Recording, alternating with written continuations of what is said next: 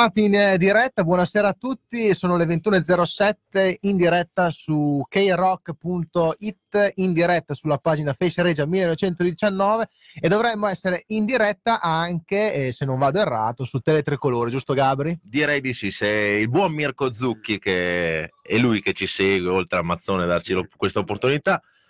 Quindi salutiamo tutti i ragazzi che sono in diretta con noi. Diteci se anche siamo in diretta su Teletricolore. Buonasera Lopez. Buonasera, buonasera Gabri, buonasera Cavaz. Buonasera, a Cavaz. Buonasera, grazie, buonasera a tutti. Una serata particolare, perché io vi dico subito che sono arrabbiatissimo, eh, con, insomma, col pareggio che abbiamo fatto domenica, con un po' le dichiarazioni di Antonioli e con anche un- sono un po' arrabbiatino con la, la telefonata che ha fatto Luca Quintavalli in diretta su Oh, sei Teletricolore. arrabbiato con tutti. Tutti, arrabbiato tutti. con tutti. Oggi l'ha Tutti. arrabbiato lui. Io di solito mi arrabbio con l'arbitro, mi sono arrabbiato anche domenica, però non si può dire niente Stranamente. sembra... Non saresti tu, ovviamente. Non sarei io, però Beh, eh, domenica è stata una partita che insomma ci si aspettava qualcosa in più e purtroppo non è arrivata dopo la domenica precedente a Crema, che è stato un po' diciamo il crocevia della stagione, probabilmente ci si aspettava forse qualcosa in più, una reazione un po' più incisiva da parte della Reggiana che non c'è stata, quindi eh, la delusione è tanta e a fine partita sono andati i fischi, forse più per la domenica prima che per eh, quella della partita col Fiorenzuola, no?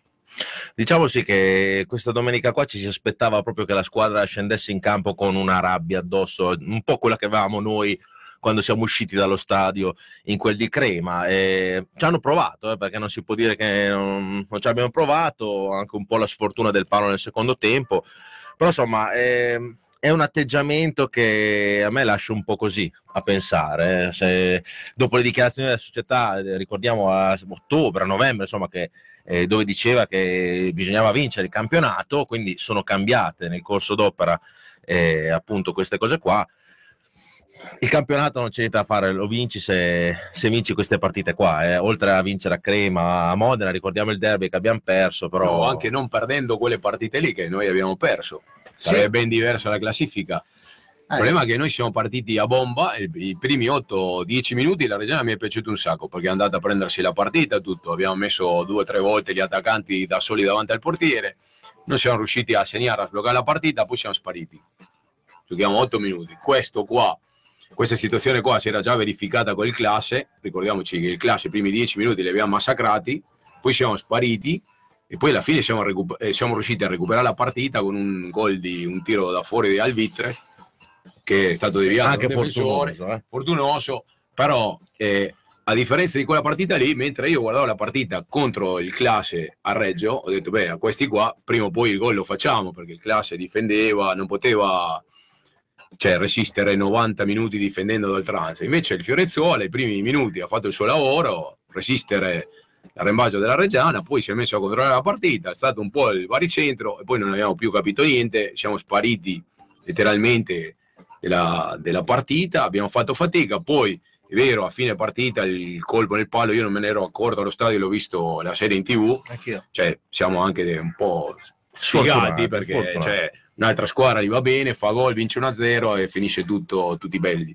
Potevamo anche perderla perché ricordiamoci che quell'azione Ah, sì. lì del fallo di Massini che è fuori gioco, l'arbitro no, è impossibile che non, non veda un fuori gioco nell'arbitro nel guardalinea, per un millimetro non è stato calcio in rigore.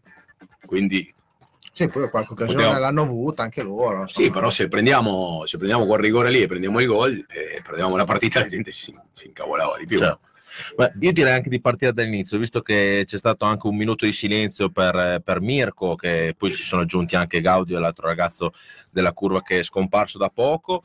E ringraziamo la società perché un- una cosa del genere a Reggio Emilia non era mai stata fatta. eh. Poi è chiaro che Mirko è stato anche uno, eh, una, una persona che eh, ha lavorato proprio in Reggiana Calcio, non so come, se come volontario o come dipendente, però negli anni scorsi portava in giro i bimbi delle giovanili.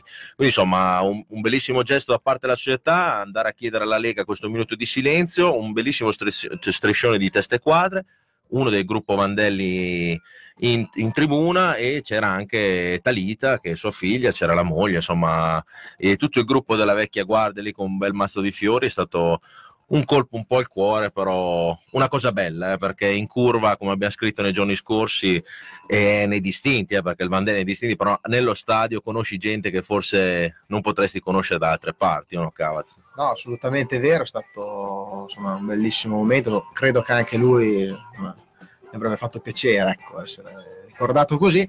E è stato sì, un periodo veramente dove non passa settimana in cui proprio si debba ricordare qualcuno ecco, che, che non c'è più, speriamo insomma, di, Abbiamo basta, abbiamo, Speriamo già dato, basta, già- eh, abbiamo già troppo. dato, e quindi, eh, però è stato sì, un momento ovviamente sarebbe stato meglio non- che non ci fosse, però Sì. è stato nel suo molto, eh, molto bello e anche lo striscione per Gaudio lo ricordiamo perché insomma è stato un altro personaggio che l'abbiamo ricordato molto la settimana scorsa anche con le sue canzoni, però è stato un personaggio importante a Reggio, quindi sono stati due momenti, devo dire, belli nella, nella giornata calcistica, non proprio esaltanti. eh. Tra l'altro, visto che siamo così, ne- adesso c'è il mio buonismo, no? quindi siamo nel, nel- nel momento dei complimenti, voglio fare i complimenti al gruppo Vandelli per la festa che ha fatto all'Italghisa, perché c'erano veramente tantissime persone, c'erano tante famiglie, tanti bimbi, o no Lopez? Sì, bisogna riportare le famiglie e i bimbi All'Italghisa. All'Italghisa.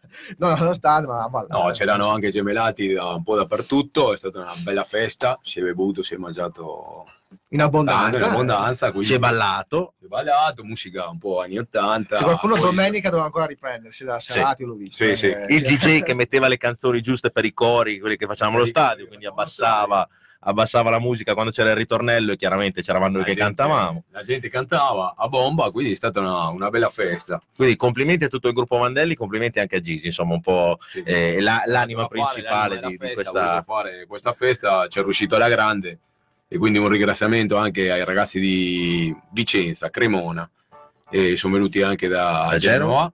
E poi c'era anche dei ragazzi di Carrara, credo, eh, amici qualcuno, sempre. qualcuno amico così direi Carrara, quindi alla fine una bellissima serata.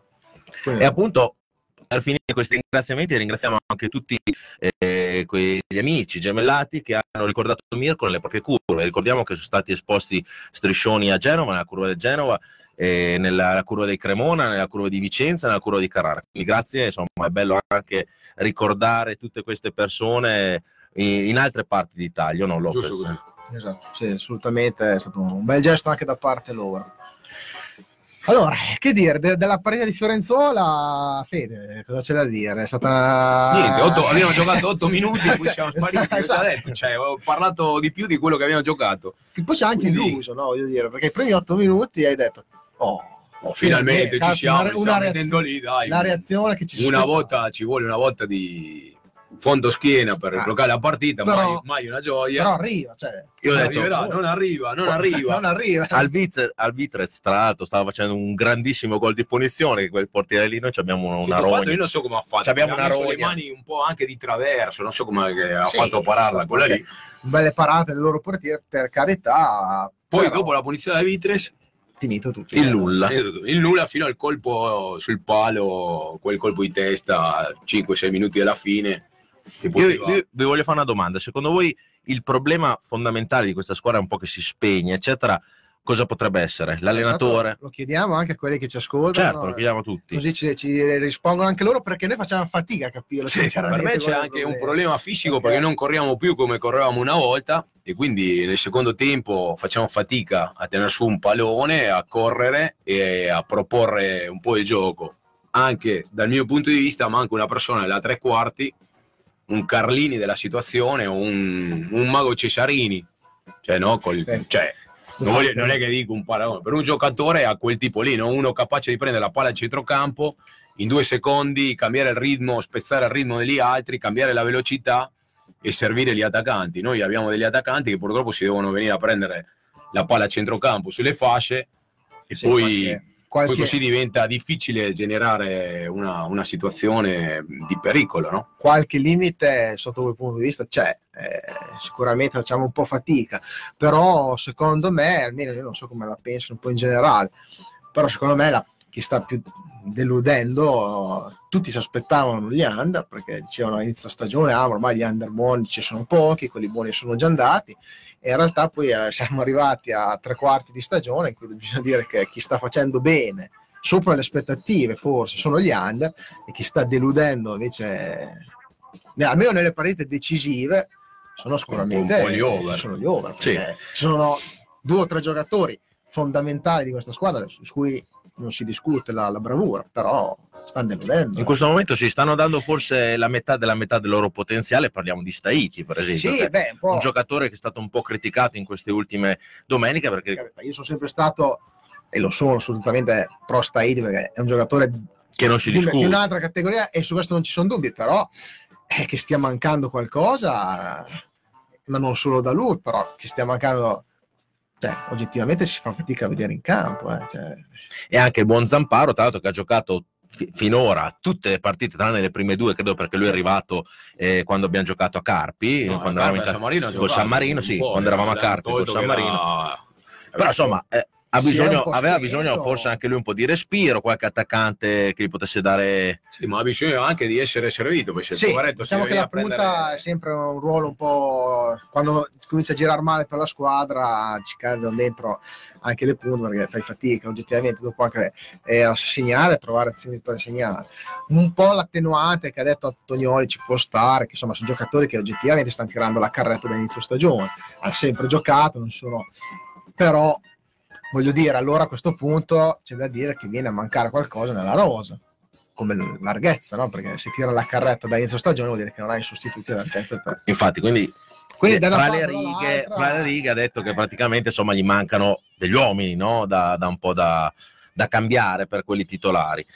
Però insomma... eh, non mi da una parte o dall'altra qualche problema c'è, insomma, io, io credo che insomma, stiano un po' deludendo alcuni over, eh, non lo so perché, stanchezza o non stanchezza. Certo è che continuo a sostenere che anche l'allenatore un po' le sue colpe le abbia eh, in certi frangenti, in certe partite, soprattutto a Crema, secondo me non ha tirato fuori proprio la, la miglior squadra, formazione possibile. più che altro il modulo. Il modulo, insomma, Sì, però... in modulo anche i giocatori, secondo me. Però, insomma, eh, adesso eh, non so neanche per cambiare. Ho già letto qualche messaggio, poi leggiamo. Eh, via Antonioli, nulla è ancora perso, però insomma, cambiare allenatore adesso pare che chi vai a prendere. No, forse magari non ha neanche gli uomini per cambiare il modulo, non so, io vorrei entrare nella sua testa e provare a capire que- quello che può fare per migliorare questa, questa squadra, no? gli 11 che manda tutte le domeniche in campo. La verità è che delle altre soluzioni, io dal mio punto di vista non sono neanche un esperto di calcio, guardo e basta, non è che ne abbia tante possibilità di scegliere. No. Cioè, i giocatori sono questi, purtroppo giocano sempre gli stessi perché non abbiamo degli altri, i ricambi sono dei ragazzi, una volta possono giocare o no, mi ricordo che la prima partita e la partita, eh, scusami, la partita con il Crema, eh, perché non ha fatto giocare Cavagna, Cavagna, Cavagna deve giocare, Cavagna ha giocato domenica e sono già dei messaggi della gente che se la prende con Cavagna perché avuto una partita storta. Certo. Quindi No, volevo sono dare anche- gli over, eh, ripeto, non è, poi adesso abbiamo parlato di Staiti, ma per carità. Certo, no, abbiamo detto... Citarne Sì, Cavagni, tutti, Belfasti, cioè, voglio dire, eh, sono tutti giocatori in cui ti aspettavi Anche lo stesso Brosi in attacco che noi... Che in Italia Sì, si, vede- no, si vede poco. per Brosi, Sì, però, ri- ritorna oggi, Si vede- è si vede- in questi sì. giorni. ultimamente si vede poco in campo, però eh, sono tutti giocatori in cui ti aspettavi che ti facessero comunque fare il salto di qualità a una squadra che invece eh, stanno, non stanno facendo benissimo. eh, diciamo. Volevo dare anche un abbraccio così platonico al buon Narduzzo che anche quest'anno ha voluto investire insomma sua- una sua parte di carriera calcistica e sicuramente avrà un, eh, un- un un lungo corso qua a Reggio Emilia e purtroppo non sta trovando anche per via delle de- de- de- dei giovani eccetera, non sta trovando il suo giusto spazio ecco, quindi insomma siamo un po' tutti dispiaciuti anche se si ci complimentiamo con Rossi che è il secondo portiere che sta facendo bene però insomma ci dispiace anche un po' vedere questo Nardu che è in panchina, eh, o no, Cavaz? Beh, vabbè, eh, sì, è chiaro che voglio dire, in condizioni normali, senza queste regole abbastanza assurde, insomma, la formazione sarebbe certamente anche diversa. Però, ripeto, insomma, penso che Narduzzo abbia, sia abbastanza intelligente anche da capire la situazione, quindi eh, probabilmente anche in caso di, di professionisti l'anno prossimo ormai tocchiamo qualsiasi cosa, ma se ne può anche parlare e probabilmente... Speriamo che faccia il titolare, almeno lì. Almeno lì, insomma, no, Speriamo dei professionisti, in un modo o nell'altro, o vincendo il campionato o nell'altro, Sì. perché Poi anche sui ripescaggi dopo c'è da... se, de- se devo pensare che l'anno prossimo faremo un'altra volta la stessa categoria in quello stadio lì con la delusione della gente, dell'ambiente, che non abbiamo la certezza del male, che non abbiamo niente, Allora, io, di- mi, viene, mi viene da piangere, eh, però, io non ci penso neanche, Lopez, però, però se ci dovessi che- pensare hai ragione. hai Adesso ragione. che siamo a meno 9 dalla prima in classifica e che abbiamo capito che ormai il primo posto è andato, non l'ho detto dopo Crema perché ho detto aspettiamo due partite per vedere se riusciamo a recuperare qualche punti perché gli altri invece di recuperare siamo riusciti a andare a perdere altri due punti perché il, Cre- il Crema, il Pergo Crema sta giocando un po' bene, un po' fa sempre gol al 91esimo, vorrà dire che ci mette quello che ci deve mettere fino Fino al all'ultimo. quarto minuto di recupero e ci Certo. crede sempre, allora è Certo. giusto così. Poi È per quello anche- che prima vi dicevo, se è un problema di mentalità, è un problema di, di fisico, è un problema, insomma, che problema ha questa Reggiana qua che dà tutto per 10-15 minuti e dopo si spegne? Insomma, un problema di gioco, un problema di mister, un problema di testa, un problema di...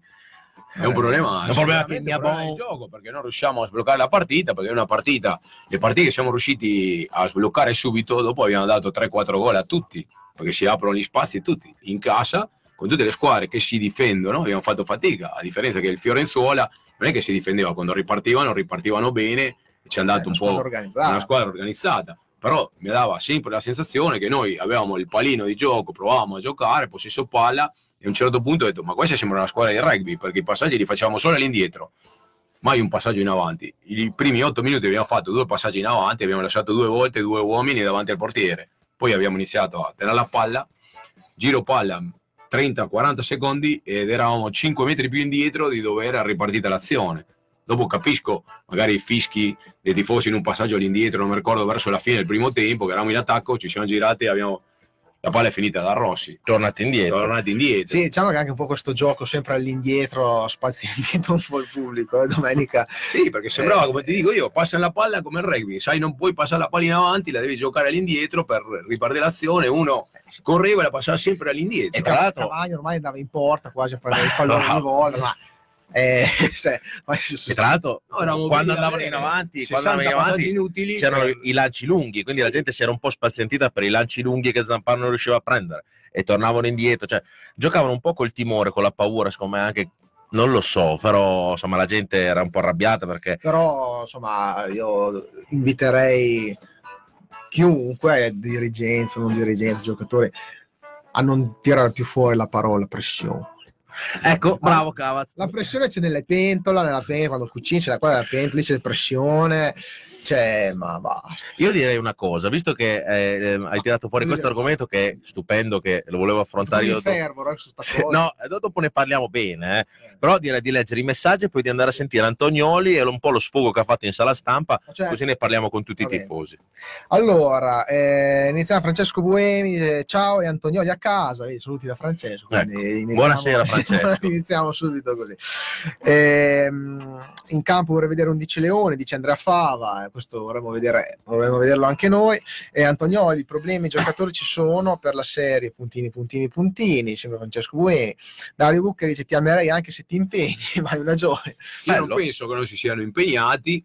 Secondo me arriviamo fin lì. Fra un po' direi ti amerei anche se ti presenti, cioè basta, cioè, ormai non so. Se scendono 11 dobbiamo- in campo. cioè, lo stiamo andando sempre più indietro.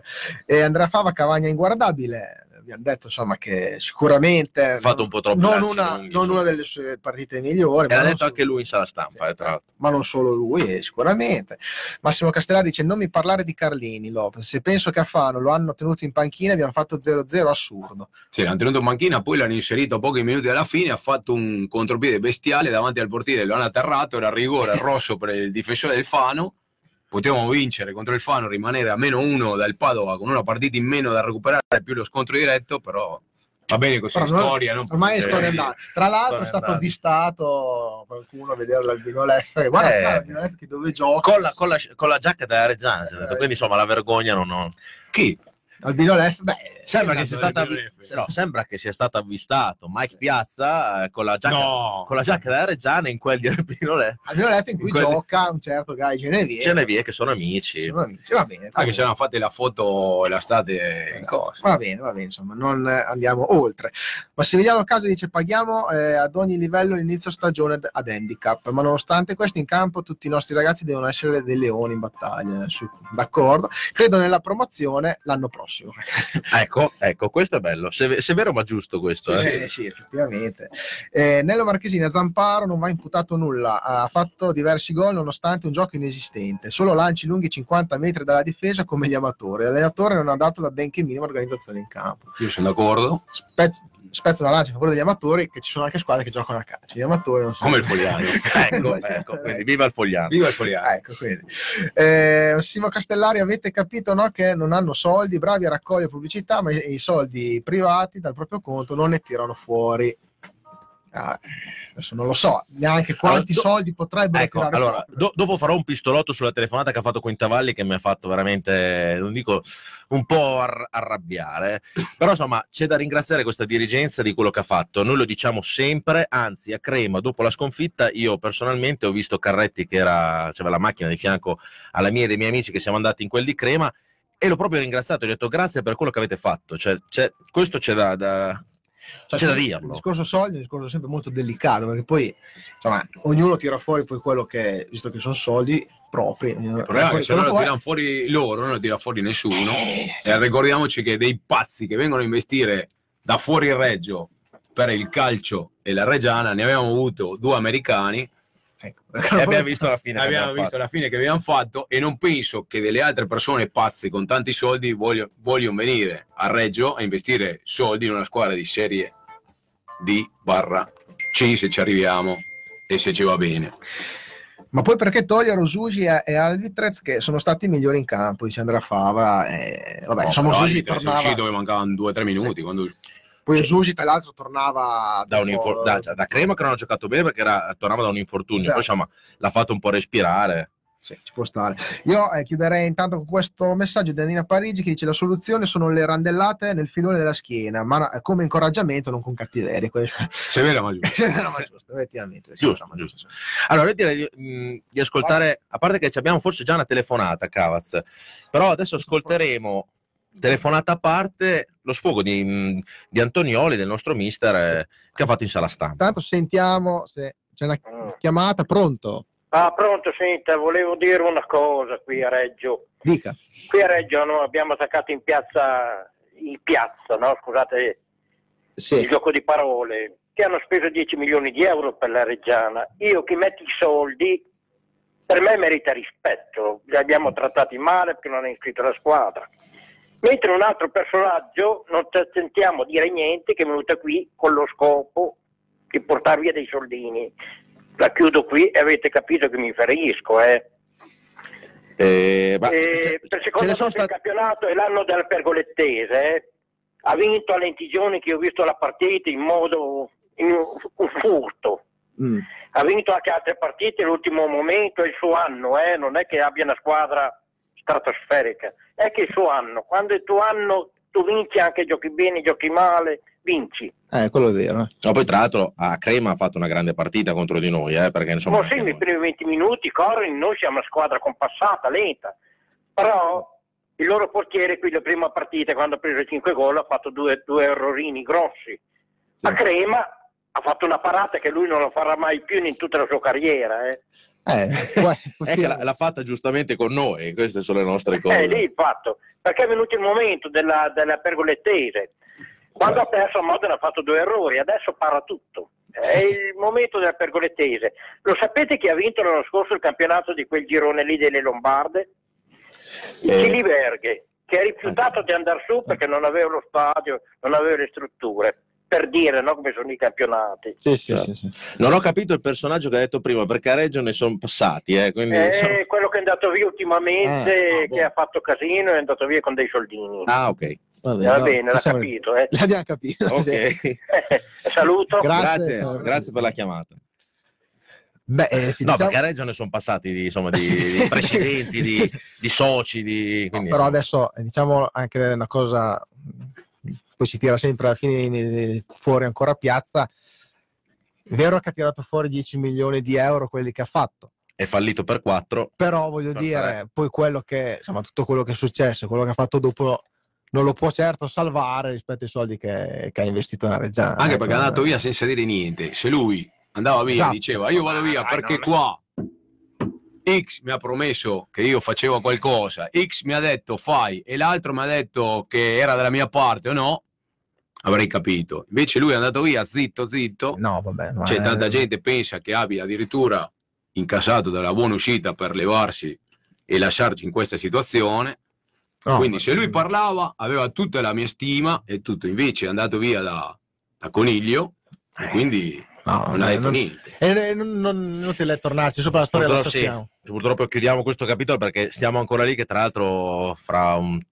adesso non sappiamo quanti mesi però verrà messo all'asta il marchio Reggiana, speriamo di riportarcelo a casa o noi tifosi che daremo in comodato d'uso alla Reggia Audace o la Reggia Audace, Reggia Audace stessa insomma, però è un po' un, un capitolo particolare che è meglio chiudere perché ci ha distrutto. Ma diciamo, non abbiamo abbastanza. Allora andrei però prima di sentire Antonione con una canzone, così intanto ci, Yes. prepariamo, ci prepariamo a modo.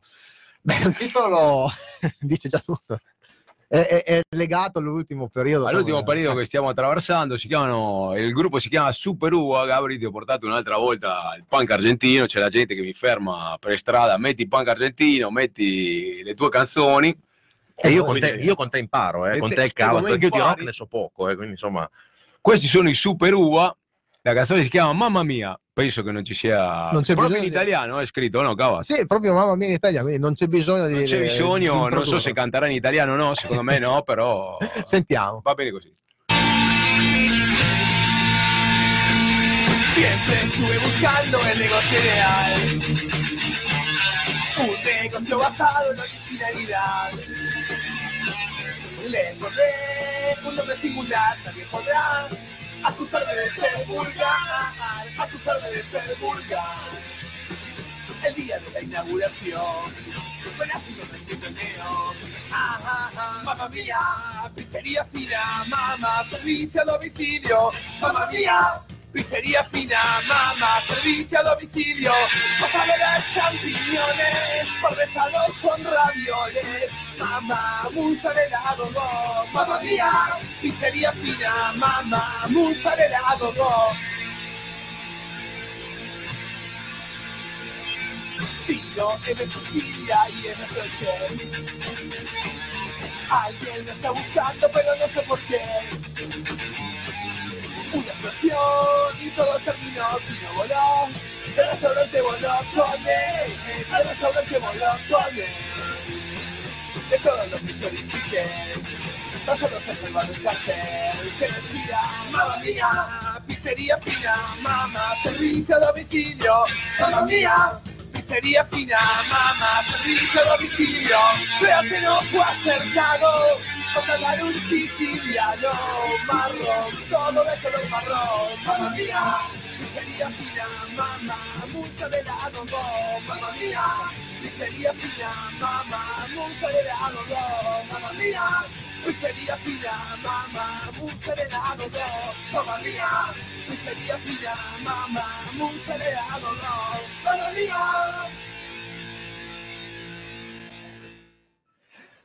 Sì, diciamo che il, te- il testo parlava di co- Pizzeria fina, Pizzeria fina, mozzarella mia, go-go. mozzarella go-go, champignone, tutta roba Ma- allucinogena. Siamo sicuri che parlasse poi Secondo me se va proprio, a Brumotti- proprio di pizze, non lo so perché... Se va a Brumotti in quella pizzeria la chiudono. Ah, ok, ok. anche secondo me. Poi non so cosa di- eh, dice bene il testo, però pizzeria fina, mozzarella go-go, Eh, eh, non è- Non da mangiare. Non è da mangiare. Bene, bene. Parla dell'impasto delle pizze, quindi una canzone un po', Grazie un Lopez po' per farci scoprire ma non queste- sapevo niente, ho Bellissimo. trovato mamma mia, l'abbiamo scoperta qua adesso quel cavas. Allora, eh, facciamo ascoltare a Antonioli il passaggio che un po' ha fatto arrabbiare un po' di, un po' di gente, anche te Gao. Ah, a me sicuro, adesso mi sente Antonioli. allora, lo, lo ascoltiamo un attimo, poi dopo insomma torniamo subito. Nella maniera giusta, poi chiaramente si sa che la gente non è contenta perché vuole vincere. Alla fine del primo tempo sono già arrivati i primi film. Sì, ecco, questa è una cosa che un po' mi dispiace perché credo che comunque il vero tifoso fino al novantesimo deve incitare la squadra, poi può chiaramente manifestare il, il disappunto sulla prestazione, però iniziare già nel primo tempo, quando la partita è ancora in bilico, soprattutto dopo che comunque ha avuto tre palle gol, mi sembra un po' eccessivo. Anche perché sono ragazzi giovani e, e per loro non è neanche per loro facile giocare magari in, una- in uno stadio così importante E sentire anche e con la i tuoi tifosi che, che magari non apprezzano quello che stanno facendo. E sentire la, la pressione. Eh, questo è il punto che ha fatto eh, un pochino arrabbiare. E No? Tosi dietro incalzava dicendo sentire la pressione, no? Perché voleva vedere se il mister Ci cascava, ci cascava, però secondo me ha detto qualcosa, ma adesso no, eh, dovremmo riguardarci un attimo il tutto. Chi è che aveva detto se non reggi- reggono la pressione cambiano mestiere? Rivolto un arbitro. E dunque, ah, e l'aveva No. detto Gravi- Gravina, No, no. l'aveva- l'ave- l'ha detto il press contro l'arbitro di, di Coso. Ah, è vero, contro, contro l'arbitro l'arbitro della Drense. Se della Drense. È vero, è vero, è vero. Signore, vale per tutti, come dicono gli arbitri quando fanno l'appello. Non penso che sia un problema di reggere la pressione, secondo me, ripeto, ribadisco un problema che non ci siamo né con la testa né con le gambe. E quando non ci sei con te- né con la testa né con le gambe, entrano in campo come a vedere cosa salta fuori. Cerchiamo la giocata del, del singolo, no? Se Albitrez fa una bomba da 30 metri, se Zamparo prende la palla riesce a scartare eh, tre giocatori come faceva una volta Batistuta che prendeva la palla a centrocampo e partiva, o se Ponzat fa il numero, però non abbiamo un gioco di squadra, non ab- non abbiamo avuto un'identità di squadra. No? Più che altro mh, a me questo sfogo qua un po' m'ha, mh, mi, ha, mi ha stizzito, eh, perché da tifoso che que- quest'anno come gli altri anni sono, ho fatto tutte le trasferte e come voi, perché anche voi siete in trasferta, abbiamo visto campi indecenti, Carpenedolo, eh, vabbè Sasso Marconi era anche carino, però insomma Caratteristico. Caratteristico, sì. Diciamo. però insomma, eh, in quel momento lì sta parlando a una, a una, una rete insomma, dove è vista da tutti i tifosi. È un momento un po' dopo la partita che anche lui secondo me voleva vincere perché si vede che era un po' provato. Sì, Però a un certo punto secondo me il professionista si vede proprio in queste occasioni qua. Cioè queste dichiarazioni qua davanti, fatte davanti a, a un pubblico che lo segue, dove non ha mai fatto mancare il proprio sostegno in trasferta, perché ricordiamoci che la trasferta dove eravamo di meno eravamo 300 persone, oltre ai 200 diffidati che abbiamo. eh. Quindi stiamo parlando di Anche, 300. anche infrasettimanale. Anche a eh. Celiberga eravamo in tanti, un mercoledì. Bravissimo, Boh, bravissimo. 200. E fino ad arrivare a mille persone a- in quel di Crema. Ricordiamo che alla prima di campionato eravamo in 600-700 a Crema contro il Crema. Siamo andati in 2500 a Modena. E io voglio dire, mister, a Modena abbiamo perso e vi abbiamo applaudito. A Crema abbiamo perso, poteva svoltare il nostro campionato contro la Pergolettese Applaudì. e vi abbiamo applaudito. Beh, adesso non mi verrai mica a dire che non siamo tifosi perché non ti applaudiamo a metà. Secondo me lui ha detto- I vero tifosi. lui ha detto a fine del primo tempo. Io a fine del primo tempo non ho fischiato, non ho- sinceramente ho sentito dei fischi dalla parte bassa della tribuna. Non so se anche la curva Ha fischiato anche la curva. no. Sì, Ma al di là- po- primo po- tempo. Poca, Al di là ma di- adesso sembra No. Poca roba, eh, Sì. Al di là di questo, la gente, quando uno paga il biglietto e vede la Reggiana da perché è appassionata, eccetera, non dico da più anni la vedi, più puoi fischiare. Però a un certo momento, sai, no, tu che lavori all'interno di una squadra dove comunque eh, fai il lavoro che ti piace, ben pagato, eccetera, devi accettare anche queste cose. giusto? Giusto. Quindi secondo me non c'è da fare questo sfogo qua. No. Poi lo perdoniamo perché sappiamo il momento, però Non, da- di- non dico di no, cioè, i fischi alla fine partita ci stanno tutto, perché non puoi applaudire una squadra che fa 0-0 in casa con il Fiorenzuola quando era l'ultima chance per dirti di, di inserirti nel lotto per cercare di lottare la lotta al primo posto. Hai, fat- hai lasciato passare l'ennesima possibilità, quindi mi, mi sa che i fischi alla fine ci stanno tutti.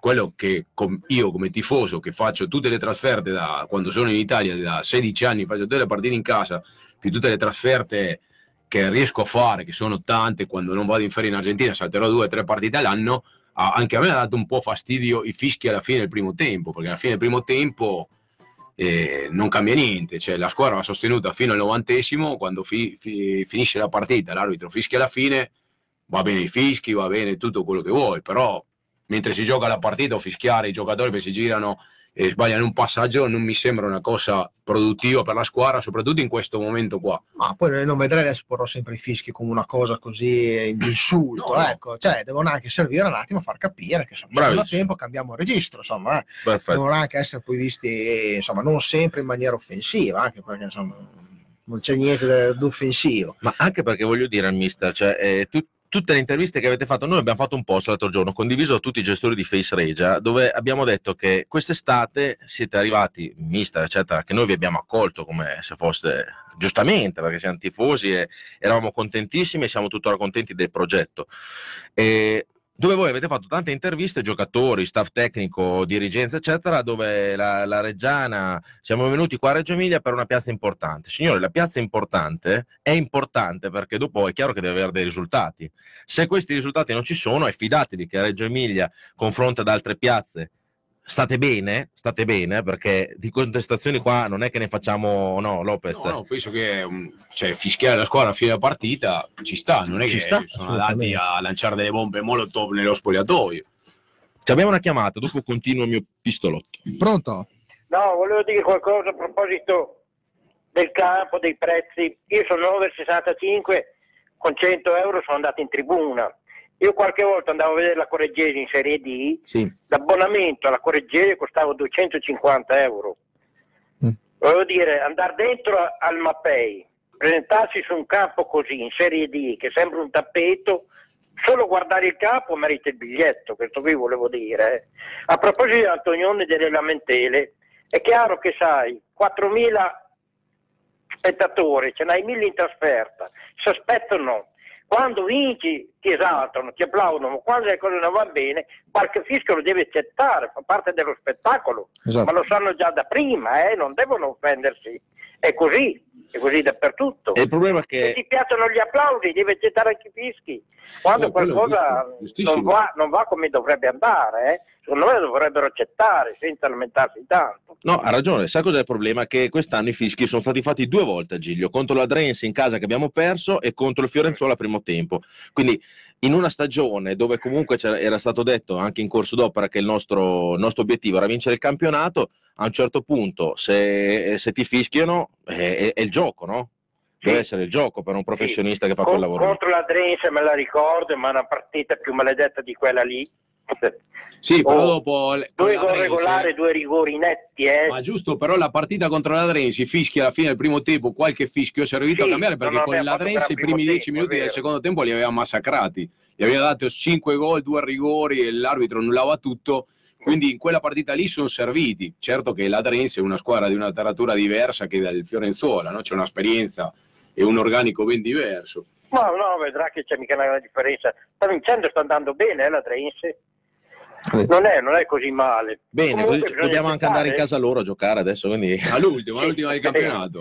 No, io dico che io ho sentito anche un allenatore della squadra che vengono a giocare al Mappei, Al Giglio, Al Giglio, Giglio, al Giglio. Ecco, e dicono ai, ai- loro giocatori, ai loro ragazze, fa, se non giocate bene qui, voi dovete smettere di giocare a calcio, perché abituati a giocare sui campi che vanno, che non sono marroni, sono neri in questo periodo, Giusto. e venire a giocare su questo tappeto, purtroppo noi ci rimettiamo, ci esaltano i giocatori avversari. Sì, anche gli arbitri che vedono il palcoscenico, allora Vedono, si sentono sicuri, fanno un po' quello che vogliono. vogliono fare... Eh, quello lì purtroppo può essere che così. Va bene, grazie mille. Grazie. Grazie. eh. Vabbè.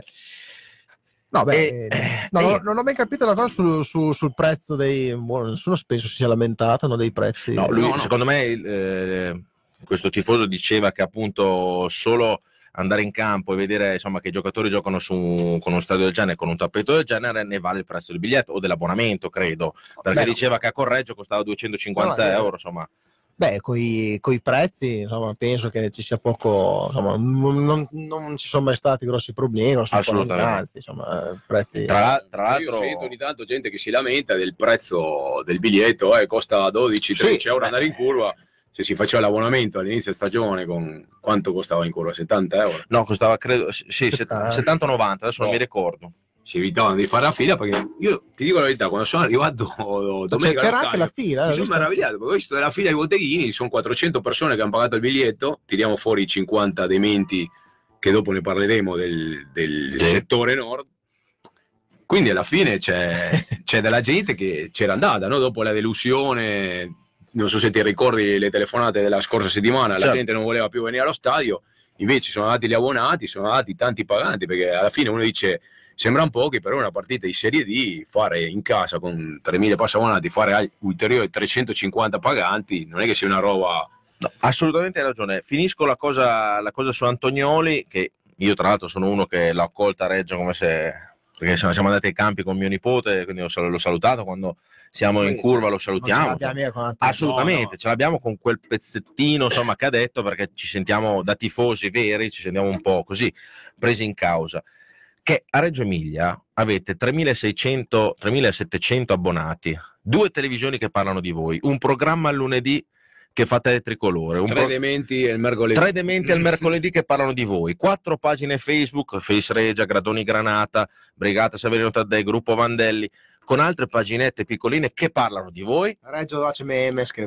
Regia Audace Bene, che è Poi, bellissimo. secondo me Bellissimo, uno che si è messo a fare i meme uno che non aveva niente a fare perché c'è anche Modena meme, ci sono tutti. Però, vabbè, Quindi però- i modenesi- la settimana scorsa ci prendevano per i fondelli perché abbiamo perso a Crema, loro ci tenevano alla nostra vittoria per essere primi in classifica, allora hanno fatto che noi sempre stecchiamo le partite, loro sono andati a Ciliverghe con una squadra che noi abbiamo vinto a Ciliverghe in 10 e loro hanno preso un gol da calcio d'angolo al cinquantesimo minuto e l'hanno preso in quel posto. Ah, ci E sta. quindi, Eh, però non ho visto beh, i anche post adesso, la Reggiana. Comunque, detto tutto questo, avete anche tre giornali nello stadio, perché ricordi- ricordiamo che c'è Reggia lì, F- Forza, Forza Reggiana e poi abbiamo fatto anche noi il nostro giornalino, così tanto per fare un qualcosa di innovativo, che è gestito da tifosi. Ma io mi chiedo, ma cosa cavolo vi serve per, per- per ess- per essere pro- professionisti fino in fondo, cioè per sentirsi professionisti? Cioè, mister, a Ravenna ha mai avuto tutta questa attenzione per la squadra? A tutti i giocatori, avete mai avuto le attenzioni che avete a Reggio Emilia in Serie D? No, cavazzo, non è, una domanda da fare, no? Per dire se ci dovete mettere qualche cosina in più. Beh, dovrebbero essere degli stimoli in più sicuramente per, per dare insomma, qualcosina in più. Ecco, Cioè, quello- mille, mi- mille persone a Crema, ma quando mai le rivedrà mille persone a Crema nel, nel settore ospiti? 2500 persone a Modena. Eh, non lo so.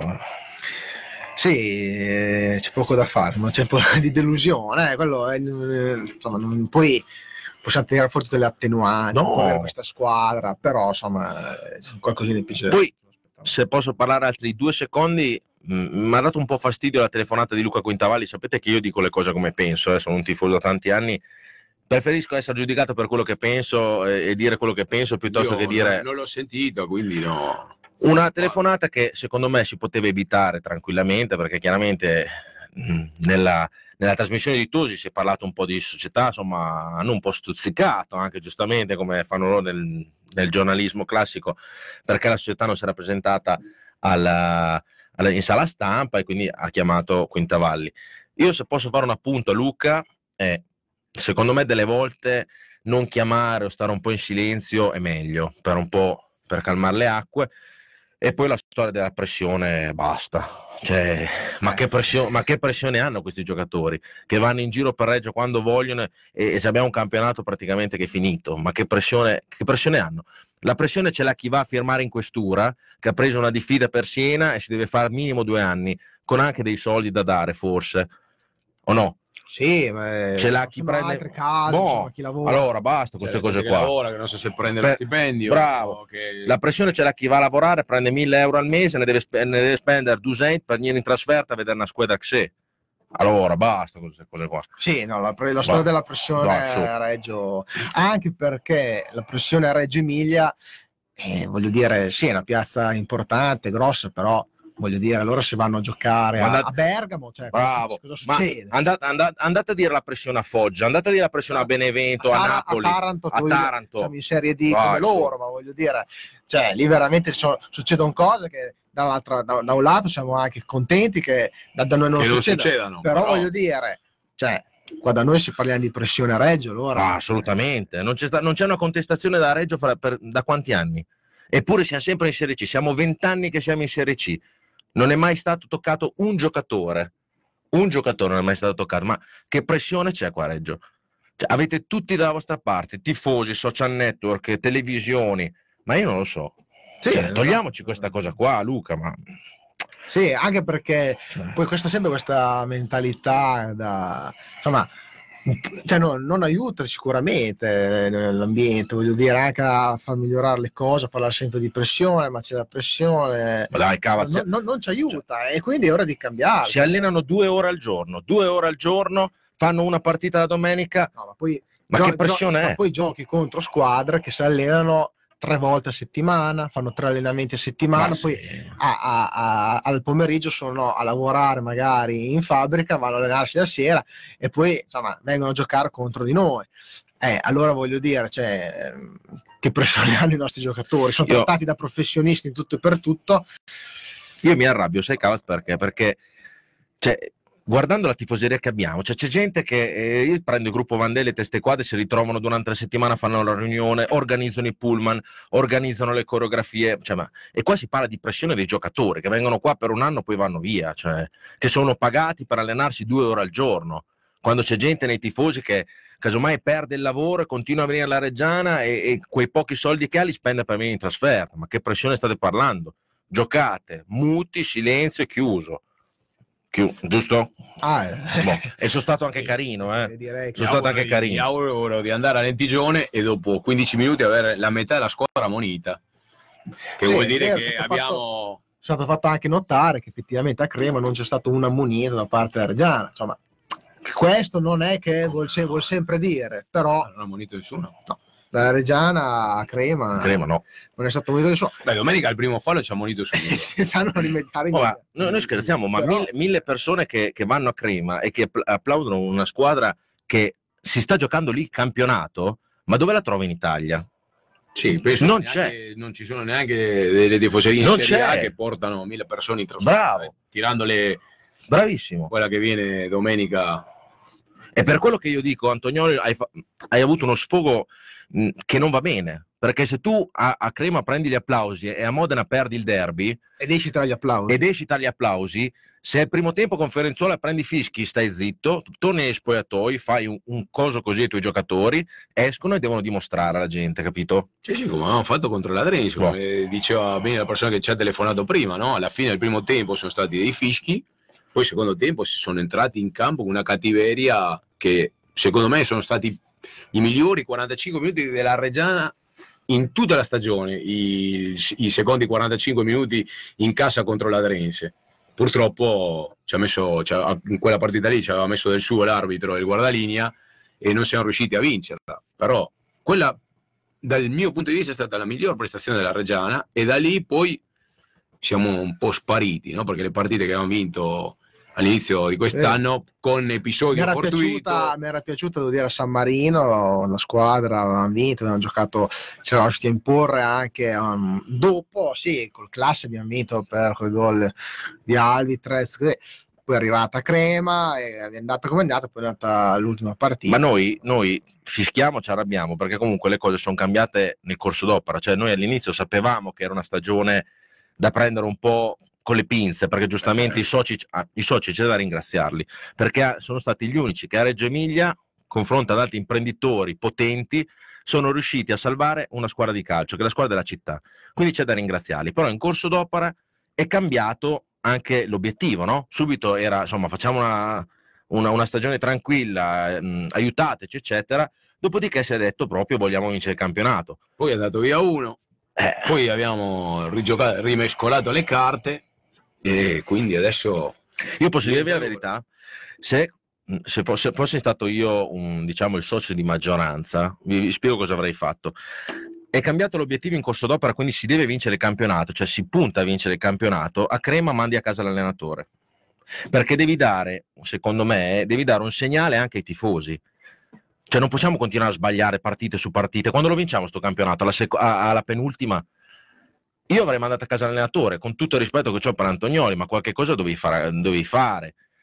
Però insomma, eh, io capisco anche la società che non ha tutta questa potenza economica, casomai di dire mando a casa un allenatore per un campionato che forse è quasi già finito, per prenderne un altro che possiamo ragionarci quest'estate. Sì, chiaro, insomma. Può è- cioè io dico Ah, sì, ipotesi, però eh. lì si vedrà in corso d'opera in quello che, ri- che rimane o che resta del campionato.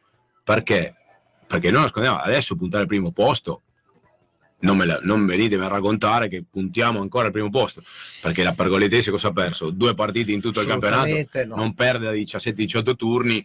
Quindi Cioè- il presidente ieri ha detto in diretta con Tele Tricolore ha detto che loro puntano al primo posto. Ma giustamente Lopez non possono dire adesso però- non lo puntiamo più, perché No, sennò bene, sarebbe però- un Però che autoconvincersi. entusi- no, ho capito, però che entusiasmo può avere la gente? Secondo te domenica andiamo a Lentigioni in 3.000 persone convinti che arriviamo ancora primi o mi devono dimostrare qualcosa? Sono già due partite che non abbiamo visto niente, quindi cioè, da un punto di vista a Lenti- a Lentigioni è venuto bene perché questi due risultati delle ultime due partite hanno fatto che questa partita si giochi a Lentigione perché se la Reggiana vinceva le due partite, vinceva Crema, vinceva domenica con il Fiorenzuola era un punto primo in classifica là secondo me a Lentigione non, non ci faceva neanche giocare Io ve la butto lì. Se a Lentigione perdiamo, secondo voi il mister salta o non salta? No. Neanche se pareggiamo. Se, pareggi- secondo me, se no- pareggiamo secondo o me non salta e lo teniamo fino No, alla fine non della credo stagione che Antonioli salterà con questa stagione, salvo ovvio che adesso non inizia a perderle tutte, che allora però anche perché attenzione che va bene che non vinci il campionato, però posizionarsi più in alto possibile, puntare anche al secondo posto per un discorso ripescaggi, barra playoff è comunque importante, quindi anche perché sì insomma, però per un ripescaggio una questione di ripescaggio ci vuole il nome penso prima e poi ci, Certo. vogliono, ci vogliono delle fiduzioni importanti Ci vogliono che non so se 300 siamo in, così in grado a, a, da sostenere. proprio, solo per Allora, parlando, parlando con Lusetti proprio l'altro giorno, ne parlavamo e dicevamo che la Reggiana quest'anno è venuta a costare circa 2 milioni e 3, 2 milioni e 2, più o meno, no? Mm. Se si va in Serie C, oltre, alla fidelusio- oltre a diciamo, i 300 mila euro che sono fondo perduto, quindi per essere ripescati devi dare 300 mila, che non li rivedrai mai più, a meno che non ti ripescano e te li danno indietro, una società in Serie C che deve pagare i contributi, perché come sappiamo in Serie D non pagano i contributi ai giocatori, eccetera, pagano una minima parte, costa 4 milioni e mezzo, 5 milioni. Sì. Ecco, Eh, quindi cambia no, Lopez anche, insomma, anche l'impegno dei soci, che Sì. con tutto il rispetto, insomma, Poi sono non è, ti- non è che spendi 4 e ti entrano i soldi dei diritti TV per 6 che ti puoi permettere. allora direi che C'è una chiamata? Sì, pronto? Pronto? Ciao, pronto, sono Michael. Ciao, Michael. Ciao. Comunque Gavi ti devo fare un applauso, eh, hai detto delle cose giuste sul presidente. Eh, No, ma, eh, perché- gua- allora, io Luca, io Luca ehm, è un- per me è un bravo presidente, però io sono dell'idea che io dico quello che penso, cioè nel senso, secondo me ha sbagliato, ma lo dico da tifoso, eh, non lo dico Sì, da... È vero, è giusto, è giusto, Cioè- infatti. Pressioni, le pressioni a Reggio non si devono sentire, dai. Ma pressioni in Serie D, ma non esiste. Ma sì, ma secondo ma me sì. ha detto, una fra- ha detto una frase un po', non, non non è che lo giustifico, però ha detto una frase un po' così, perché chiaramente se buttiamo tutto in vacca, se lui doveva fare una telefonata, doveva, doveva buttare tutto in vacca, era finita la storia, quindi ha dovuto tenere su anche un po', secondo me, le sue, le sue cose. Però dai, pressione, poteva dire di tutto, però la pressione a Anche, Reggio anche Emilia... il mister dire che se l'è presa perché noi fischiamo, scusa, sono due partite che al Giglio fischiamo, cioè non è che poi cioè, hai perso a crema, eh, giocando anche male, quindi Abbiamo fischiato due partite in questo campionato, me lo ricorderò sempre perché ho fischiato anch'io. al Giglio, al Giglio, Al Giglio con contro la- Adrense- e quella Fiorenzuola. Sì, sì. Adrense e Fiorenzuola, eh, Fiorenzuola. Fiorenzuola hai fischiato anche un po' perché ti aspettavi una reazione dopo Crema. Oh, ma Crema sono venuti sotto la curva e li abbiamo applauditi tutti, ma cosa volete di più? Appunto, sì, Dai. sì, appunto.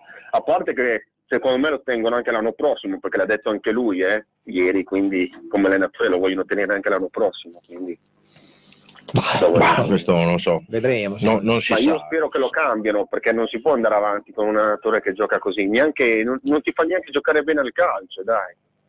Sai cosa spero io, Michael, invece? Io spero di riprendere il marchio al più Anch'io, presto. è ah, la ah, cosa più importante. sì, e poi dopo dell'allenatore e della società se ne riparla perché siamo nell'anno del centenario e veramente se lo dovessimo fare senza marchio sarebbe un Io- fallimento. Speriamo che a, a maggio, giugno, quando c'è il marchio, bisogna prenderlo. Speriamo presto e basta. Speriamo. Magari non so se poi verrà ripescato, questo non lo so, però non lo so. Boh. Staremo, staremo a vedere. Dai, grazie Comunque, per... detto ah, questo, ah, Forza Regia, ah, tutti a Lentigione, Sempre, eh. giocare in casa. Noi- Sempre, noi- ragazzi. io sono qualche, io son qualche critico, ma a Lentigione ci sarò. Ma eh, quindi- anch'io, io critico, ma Guai, bisogna eh. essere sempre allo stadio, ma anche in terza categoria seguire la Regia io. Quindi, Io andrei, andrei a vederlo anche se, se dovessimo giocare contro il Cella. Quindi, Ma sì, io sono di. Pieve, sia lì vicino. Appunto, dai. Ciao ragazzi. Ciao, ciao, ciao, ciao, ciao, ciao. Allora, guarda, io farei una cosa, io manderei un altro pezzo, così ho visto che ci sono tanti messaggi, dopo facciamo una carrellata veloce Sì. di, di messaggi.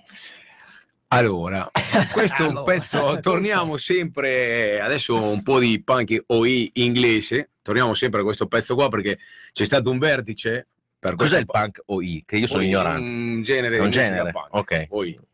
Oi. Oi. Sì, Ma- Max no, adesso che- manderà un messaggio. Max adesso chiama, io non mi ricordo adesso. No, mi manderà un messaggio a me dicendo che sono un po' ignorante, però. un analfabeta Sì. musicale, giustamente.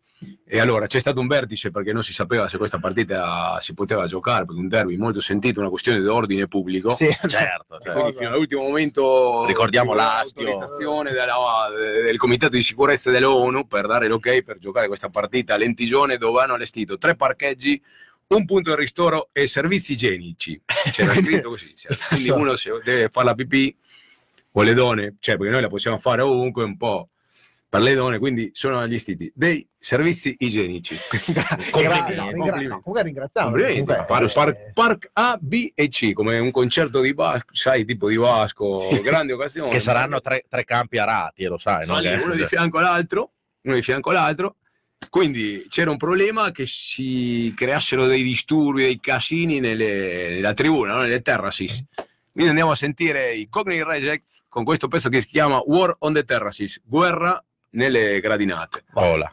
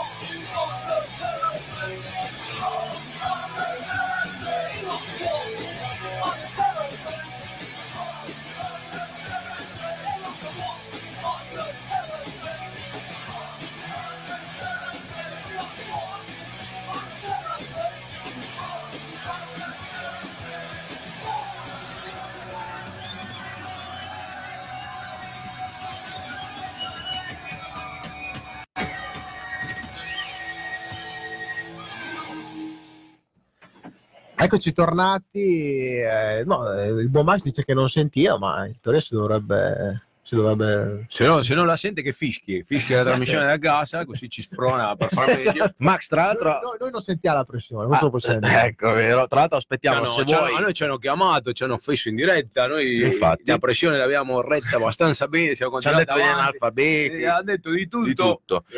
Potevamo metterci a piangere, andare via, Dei lasciare- vecchi dei... Comunque, Max, se riesci, se vuoi chiamarci, visto che abbiamo parlato anche di marchio prima e, e in questi giorni qua si sta eh, appunto mh, st- ci stiamo evolvendo, diciamo, per, per quanto riguarda l'azionariato popolare della Reggiana, visto che siamo anche in diretta su Teletricolore, se vuoi far sapere tutte queste cose qua, puoi chiamarci tranquillamente. Allora, eh, vogliamo parlare dei, dei tifosi audaci del Fiorenzuola, perché sapete quello che è successo, no? Fede, raccontalo te io me perché... ne sono accorto quando sono tornato a casa che ho letto, cioè rompono un tubo nel bagno della tribuna nord, si allaga tutto un centro commerciale, un magazzino in un centro commerciale, no? Cioè, una cosa, già intanto io spero che li facciano, li prendano bastonate tra i denti perché uno che va in trasferta a distruggere i cessi da- dallo stadio Sì, co- Cioè, cose che si facevano 30 anni fa. facciamo ma- 60 anni fa nei campi di periferia di- della primera B metropolitana di Buenos Aires, neanche, neanche là si fanno queste cose qua, però sono rimasto un po' perché ho detto ma questi qua hanno impermeabilizzato tutto lo stadio con dei prodotti, hanno fatto i video su internet dove non passava una goccia, era tutto ok, La colla di qua, la colla era, di là. era tutto ok e uno spacca un tubo e si allaga un Oh, magazzino del media, centro commerciale che mi hanno detto che hanno venduto una marea di TV 4K perché in quel momento lì c'era un documentario de- del Niagara, no? parlavano del Niagara e alla gente gli cadeva l'acqua sopra e hanno detto guarda se questi TV sono veramente buoni Sembra quasi vero. sembra quasi vero voglio uno per casa mia e sono finiti tutti i TV Ultra 4K eh, Quindi Media World, Media World con un centimetro d'acqua nel bomba. magazzino. Hai fatto eh. i soldi a bomba e quindi Ma- sicuramente adesso di- diffideranno a noi perché, Beh sì, infatti quello che ho detto anch'io, probabilmente. perché non abbiamo preso una TV 4K. Io vi voglio chiedere una cosa, ma eh, visto che insomma c'era un po' di buio no, durante la partita, soprattutto nel secondo tempo, ma chiediamo anche agli ai ragazzi a casa, ma queste luci, se noi cioè, sono già dentro all'affitto dello stadio, eh, le luci, perché se- secondo me se, se fossero già dentro io le avrei accese dal primo minuto del primo tempo. No, visto che comunque l'affitto Sì. lo paghiamo e anche bene, Secondo Perché me non sono adesso non accese abbiamo vinto perché non si vedeva, non vedevamo bene. Forse sono le lui. Ma dai, non, non diamo degli, degli agganci per. no, nel senso io se, se dentro l'affitto c'è anche le luci, io le avrei accese dal primo tempo. Perché Alle tanto- 5 al mattino, Alla Oh. fine. tutta la sera per scaldare. Alla fine ci si vedeva, eh. un po' poco, ormai iniziava ad esserci buio. Diamo- Fino alla fi- ci sono arrivati. Diamo anche una bacchettata allo, al- allo speaker dello stadio perché la gente è uscita dallo stadio sapendo che il Modena aveva perso 3-2. Eh, infatti anch'io ho detto, ma è impossibile, dai, eh, ha fatto 3-2. Ah, Dove- aveva perso 3 a 2. sì, ci siamo. ci- Così noi ci tagliavamo più le Esatto, ecco, bravo. Poi quando ho visto che era 2-2, 0 a 0 l'altro, l'altro perde Ecco. e noi siamo dei scemi che pareggiamo con il siamo, siamo usciti eh. incavolati per il Fiorenzuola. Modena ha perso 3, vinto 3-2, non so contro chi era. Allora contro- l'avranno distrutto quelli da eh, Fiorenzuola perché hanno detto se vincevamo a Reggio eravamo in corsa noi, Ecco, invece andiamo a leggere un po' di messaggi. Allora sì, dai. sono arrivati tanti. Allora, andiamo un po' indietro perché eh, sono arrivati anche prima. Massimo Castellari, avete capito o no? Che non hanno... Allora, questo abbiamo già letto, scusate. Eh, per l'anno prossimo speriamo che salga il Modena quest'anno e eh, cambiano girone alla Pergo l'anno prossimo. Vabbè, se dobbiamo sperare. speriamo che la pergolettese che cambiano i gironi, perché sennò ci prendono per i fondelli. Sì, quindi- no, poi dire, se dobbiamo sperare noi che siamo la Reggiana di vincere i campionati perché ci tolgono l'altro più forti, allora, cioè, veramente. Speriamo di Dobbiamo riprendere-. Speriamo di riprendere il marchio, di essere ripescati e di fare un campionato di Serie C anche basso, però insomma di ritornare insomma, un po'. Oppure se sarà Serie D di fare una squadra per vincere. insomma, Ah, beh, eh, quello chiaramente. Sia che ci sia Pergolettese, che ci sia chi, chi ci sarà, insomma. Probabilmente sta uscendo eh, il, man- eh, il manato di ritiro estivo, fisicamente gli over lo stanno scontando adesso. Sì, quindi Può darsi anche quello lì, è vero. ci, ci può stare, ci può stare. Anche se poi attenzione, tanti over avevano poi fatto la loro preparazione con le squadre d'appartenenza, non è che erano tutti svincolati o insomma, quindi vabbè. Perché preparazione al ritardo fino a un certo punto, per molti. Eh. Sì, diciamo che siamo partiti con una squadra che la metà poi sono andati via in corso d'opera, eh, perché sono stati, mi, mi ricordo anche il, il portiere brasiliano che si è fatto male e c'era il buon vecchi che era al bar che diceva "Eh, non ho portieri, c'avevo quello lì si è fa- Sì. fatto male, quindi lui per esempio è andato via. Potevano chiamare me e non mi hanno chiamato. Saresti andato, Cioè, eh. sarei andato volentieri a fare due o tre tiri. eh. Allora il buon Olmi dice a questa squadra mancano i coglioni e questo penso che sia, non ci abbia bisogno di, di- di- di spiegazioni. Saluto il mio amico Olli che si è collegato adesso. Ciao Olli. Galatini Andrea dice non avranno la pressione ma hanno la responsabilità di vincere e non è facile sicuramente però insomma eh, qualcosina in più. E Olmi sempre Olmi dice la pressione è un cavolo la pressione ce l'ho io se il mio cliente non mi paga. È quello, è quello che dicevo io prima. eh. esatto. O quando uno deve fare una fattura elettronica, adesso che pressione, no? Che eh, impazziscono tutti con la fattura elettronica, allora uno chiama la fine a C'è una la guardia di finanza e dice guarda non ho fatturato questo mese perché c'è una pressione addosso, non me la, se- non me la se- scusate, scusate un attimo, farò tutto, fischiatemi pure. Fischiatemi pure, faccio tutto la se- prossima settimana, vi prometto che Eh, non credo che funzioni proprio così. Comunque, Mauri Granata, quando si fischia a fine primo tempo, lo fai perché speri che nel secondo si svegli e ne mangino gli avversari, quello che hai detto prima. Insomma, si vede che non avevano fame. non lo fai con. Eh, con mangiato- mangiato prima. Prima. Nella Marchesini, allora, com'è la storia? A inizio anno ci hanno raccontato che in trasferta, visto le condizioni scarse dei campi, eravamo penalizzati e che avremmo dovuto abituarci da subito per calarci nella categoria. Ora ci raccontano che giocando in casa in questo stadio le squadre avversarie giocano la partita dell'anno, ma ci prendono per il. eh? allora il Real Madrid non dovrebbe mai vincere nulla, stiamo scherzando? Allora, se devo dare, se devo dare Sì, un piccolo handicap Diciamo che non si sa. alla Reggiana è, è il fatto di allenarsi su campi diversi, perché davvero noi quest'anno li abbiamo visti giocare su Amazone, Eh, quello è già, a, è già a. Cimurri, sul A campo Cimurri sintetico, quando? Quando, Quando- quando c'è stata la neve. Boh. Quindi Però in che parliamo di- orario si allenano? eh, credo mezzogiorno, l'una, perché? Perché? non lo so, dimmelo tu Lopez. Non lo so, Perché c'è no- una, real- una realtà del territorio del calcio femminile non mi dire le, le donne del Sassuolo. si devono allenare, No. quindi quando non si allenano loro ci prestano il campo. Sapete benissimo che anche c'è il Ballo Rugby, squadra di rugby prima in classifica, rappresenta il territorio della Reggio Emilia, bla bla bla bla. Domenica va a giocare a Parma. Quindi una squadra di Reggio va a giocare a Parma perché?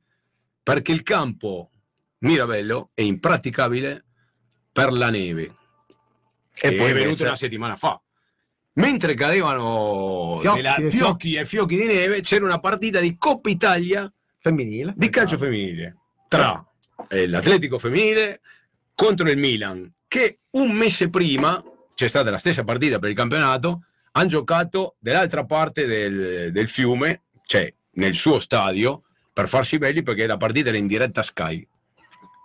Quindi per diretta Sky siamo bellissimi tutti. Quindi Per- la, la neve non ha reso più ripidi i gradoni. No, la neve ha rovinato, devastato Ah, il ok. terreno di gioco del Mirabello per non far giocare una partita di rugby. Guarda che il rugby lo giocano ovunque, anche se c'è un metro di acqua, basta che la palla, no, come si dice, tu, se la palla rimbalza giocano. Certo. Boh, neanche così perché il campo era impraticabile. Bene, Quindi grazie Lopez questo- di questa notizia. No, no, te lo dico perché No, no, si giusto. parla della realtà del Anche territorio, queste cose non le dice mai nessuno. non le Eh, dice mai vero, nessuno, quindi la gente deve sapere che Però la Reggiana quest'anno davvero, la Reggia Audace, però per noi Reggiana si è allenata dappertutto, è Amazone, è andata a Calerno eh, e ringraziamo queste realtà che, che hanno sì, che ci prestato. hanno dato una mano, poi se no dove si allenavano i ragazzi? Al parco delle caprette, no? Sì, sì, Se, se non fosse anche per queste piccole società che hanno dato un contributo. alla grande.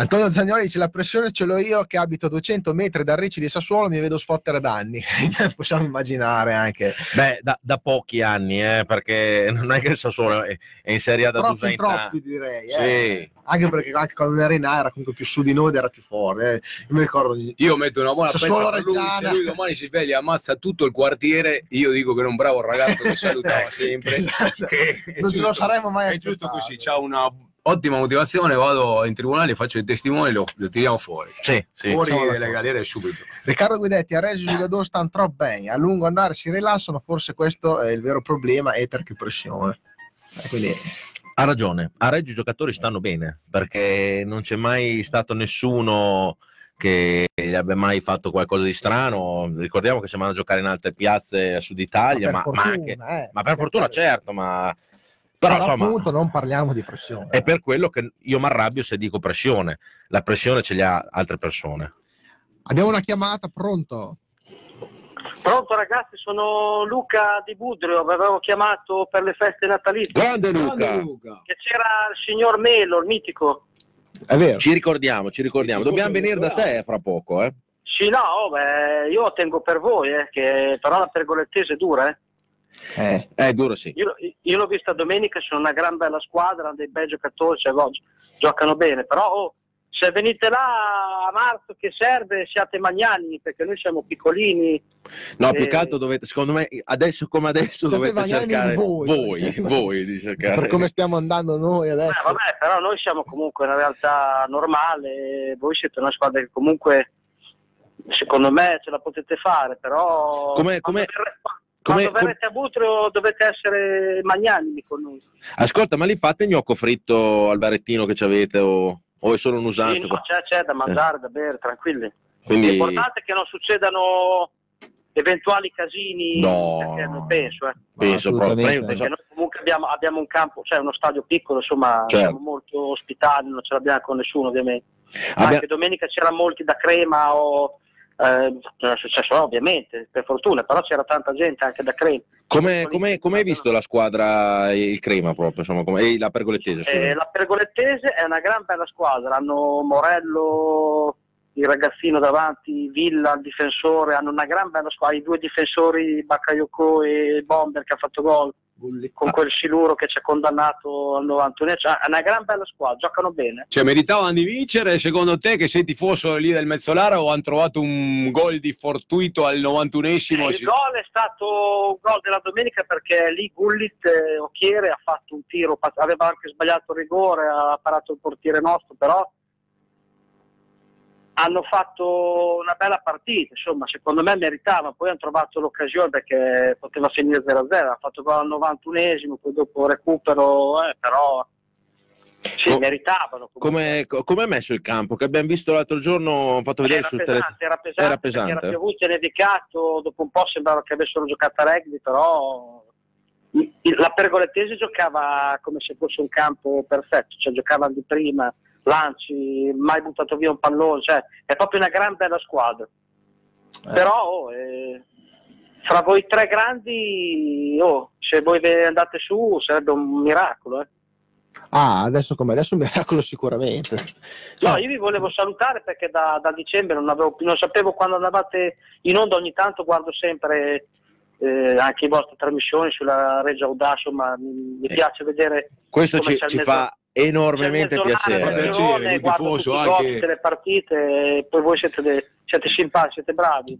Noi comunque siamo in diretta tutti i mercoledì dalle ore 21.10, adesso oggi siamo andati in diretta alle 21, 21.05. Ciao, 21.10, 21.15, mercoledì. siamo sempre in diretta, tutti i mercoledì su Teletricolore, mm, è chiaro che No, ci volevo, volevo oltre a parlare così salutarvi perché salutate il signor Melo, eh, mi raccomando. Grande, grande. Luca, Luca di Budro vi saluta. Ok, adesso quando veniamo a giocare contro il Mezzolara ti sequestriamo, ti portiamo a Reggio e poi mercoledì fai la trasmissione con noi. No, va bene, no, io vi faccio il bocca al lupo per tutto, vi seguirò un po' di più e forza, forza Reggiana, dai. Grazie, Grazie. Ascolta, ti chiedo solo l'ultima cosa io, Sì, sì, ma dimmi. proprio tolto il calcio. Abbiamo saputo che insomma è piovuto tanto a Bologna e è esondato il Reno, ha Ah, fatto sì, dei sì, danni. Dalle parti di Castelmaggiore, Argias, fatti dei bei a Borgo Panigale, il Reno è esondato, insomma ci sono stati dei grossi problemi. Però Sì. sembra che adesso li abbiamo risolti, e- però è stato, eh, c- c'era un lago artificiale di fango eh, in quelle case lì, cioè, Sì, sì, ho visto un disastro. ha salvato della gente, dei carabinieri, poi ormai i carabinieri rimanevano anche bloccati, insomma, sono stati brutti momenti. No, vi ringrazio. Così, dai, tanto per fare due chiacchiere, te l'abbiamo chiesto anche, speriamo che tutto ritorni nella Sì, norma. si sta risolvendo perché stanno con le ruste. Dove andate domenica a giocare? Domenica contro il San Marino a Castiglione di, di- di Ravenna, in A trasferta. San Marino, la squadra itinerante, i zingari della, Sì, loro della Serie D, una volta giocano qua. Comunque adesso è un periodo che si sono ripresi loro San Marino. Sì. Sarà dura. Noi pensa che noi in casa siamo riusciti a pareggiare, cioè andare sotto e a pareggiare con un gol dello- dell'attaccante San Marino. Sì, un Sì, autogol. aveva fatto un autogol. autogol, però era la, la prima partita in casa, dai, la seconda Ah, i sì, giocatori a Carpi. ricordo. I giocatori si erano conosciuti alcuni là nello spogliatoio, Ah, ha sì, i tuoi sono quelli della maglia granata, devi fare i passaggi a quelli della maglia granata. dire, ma il vostro mister Antonioli, spero che non lo mandino via, eh, perché guardate che Antonioli secondo me è un gran bravo allenatore, una gran brava persona, Oh. che qua ha allenato fra Ravenna, io lo, cioè, lo conosco come allenatore, secondo me è da te- cioè, non è mica colpa di Antonioli, secondo me.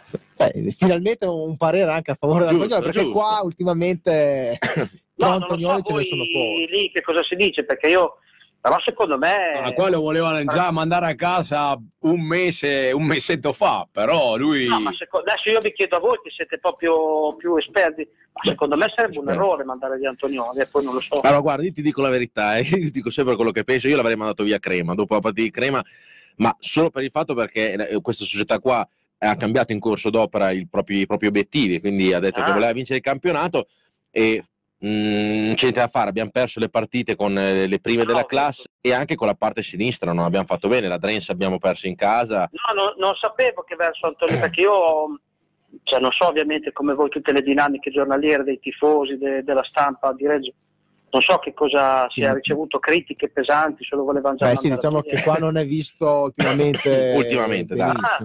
No, no, credevo. Diciamo No, che si- è perso il posto l'allenatore del, del Modena. Eh, Bollini comunque un po' ha cambiato le cose. Però sì, a Modena hanno, hanno avuto un bel coraggio perché l'hanno mandato via che era primo in classifica il Modena. Sì, esatto, insomma, eh, per quello sì, perché comunque ecco, Modena lo contestava fin da, da quando ha perso la Coppa Italia qui a Budrio con noi. Beh, guarda, sinceramente su Apolloni noi speravamo rimanesse fino a fine Sì, campionato, sì, purtroppo. speriamo che- Eh, infatti io speravo dicendo se rimane il vecchio allenatore la Reggio la Reggiana può Eh, avere speranza. ha, buone, ha buone possibilità. Eh, buone sì, possibilità. sì, sì. Vabbè, insomma. Eh, è un nome che voi vorreste a Reggio al posto di Antonioli quali sarebbe? Che... Ah, Eh, io sarei, punterei su cosa? Aspetta, adesso non mi viene. ma guarda, sinceramente di, di- di nomi liberi adesso che potrebbero sostituire Antonioli non so quanti ce ne siano. La... Ancellotti. Eh, Zidane perché lui ha vinto tre Champions di fila con il Real Madrid, tre, tre Champions di fila può vincere chiunque, però far vincere un campionato alla Reggiana Eh, è da po- pochi, da quindi o Non so se c'è qualche allenatore che magari è Ah, stato- c'è, Co- c'è Colombo che noi abbiamo avuto a Reggio, insomma, libero. Ah, sì, Colombo, eh, Franco Colombo. se no con il mister Colombo. Alberto, Alberto Colombo. Ah no, Alberto Colombo. ah. Ascolta, ma Allora, di- non sappiamo il tuo nome perché quando poi ci Luca, richiama Luca. Luca, Luca, Lu- Luca di Budo. Luca di Budrio, ok. Allora, grazie per la telefonata. Ci, ris- voi, ragazzi. ci risentiamo i Ci prossimi sentiamo, mercoledì, eh. Richiamaci che noi siamo qua. Certo, certo. Dopo ci contattiamo e quando, veniamo, andiamo a Mezzolare andiamo a bere qualcosa Sì, insieme. Sì, dai. panini, panini, birra e via. E via. Vai. Grazie Luca. Ciao ragazzi, Ciao, grazie. Luca. Ciao, buona serata. Ciao, ciao. Oh, che bello avere una trasmissione che comunque ti guardano al di fuori, grazie anche comunque alla televisione, ti guardano al di fuori di, di- di Reggio, insomma, e provincia. Questo ragazzo è già la, la seconda volta credo La che ci seconda chiama, volta. la prima ci ha chiamato col melo di Budrio, insomma. che- Allora andiamo, con, eh, andiamo avanti con i messaggi, ci sono tanti. Stefano Foroni speravo nel ripescaggio, ma ho sentito che non sarà eh, così. Le perdenti dei playout di C verranno recuperate, così ha detto il presidente di Lega Pro. Quindi si prospetta un'annata. Non sarà mica, no, quella è la vicepresidente, la, la, la, la cosa? La Capotondi. La e- Capotondi. Che il dice- presidente e chi è? dice- Eh, non mi ricordo il nome. Eh, Non so perché tutti ci ricordano solo la vicepresidente. Bravo. Eh, Max eh, Melloni, salutiamo ovviamente. Grande Max. Io non ho sentito la telefonata di Quintavalli perché grazie a Dio non vedo televisioni locali. Se ha veramente parlato di pressioni, allora si merita una tifoseria come la Drense. Poi vediamo se gli mancano le pressioni. Ah, beh, sicuramente Sì. può stare tranquillo. Eh, eh, Luca Franceschini, inutile chiedere ad Antonioli, non è all'altezza in nessun campo richiesto. Eh, sì, per rispondere al tifoso di Budrio. Io non poi sono un allenatore che ha vinto un campionato, ha fatto bene anche con il Ravenna in Serie C, non sia all'altezza. Magari c'è Ma- qualcosa, ha fatto la scuola all'ultimo momento, Bravissimo. non Adesso- trova magari, cioè non lo so. Poi Noi- ti può capitare anche la, la nata storta, no? Perché Bravo. anche Marchi abbiamo preso un attaccante, poi è andato via che non ha fatto un tiro in porta. E poi noi ricordiamo che parla- parliamo da tifosi, da gente che guarda la partita, che non siamo esperti, quindi insomma parliamo da gente che Guardiamo va... la partita a sbronzi, non c'è mica che ci intendiamo. Voi, Tante volte, Eh, perché sì, tante dai. volte è capitato. Cioè, bisogna per il D bisogna essere sbronzi. Sì, diciamo che negli ultimi No, vent'anni che- Io eh, sono tornato a casa e quando ho aperto la porta, ho acceso la TV, stavo iniziando la replica di Franco Tosi e devo dire che me la sono riguardata. Eh, beh, è un masochista. tuo grande classico. Un eh, riguardare grande, l'ho riguardata, partite, eh, ho riguardata la partita, i primi dieci minuti ho detto, vai, ma non abbiamo giocato così male. Caspita. Poi alla fine no- non ha detto caspita, però non posso No, dire tra l'altro quello io- che ho detto in quel secondo me sono l'unico astemio della curva, eh, quindi immaginiamoci. Dopo, finita la partita, ecco perché mi arrabbio. finita la partita, dopo faceva il cambio, ho visto gli ultimi minuti di Ciliberga che Modena. E non è che ho visto del bel calcio, cioè il Modena ha fatto un cross da centrocampo, ha fatto un gran colpo di testa all'attaccante, è passato in vantaggio, dopo ha preso un gol da Poli al 50 penso che i modenesi si vogliono veramente sparare perché ci hanno Certo. preso un gol. Io ho sempre sostenuto, l'avevo visto anche a Modena, mi era sembrato che il portiere, eh, c'era il ragazzo di colore, non era bravo. Infatti gli hanno fatto un cross, mamma mia, ogni, ogni tiro nell'area del Modena c'era Cioè, da dire che.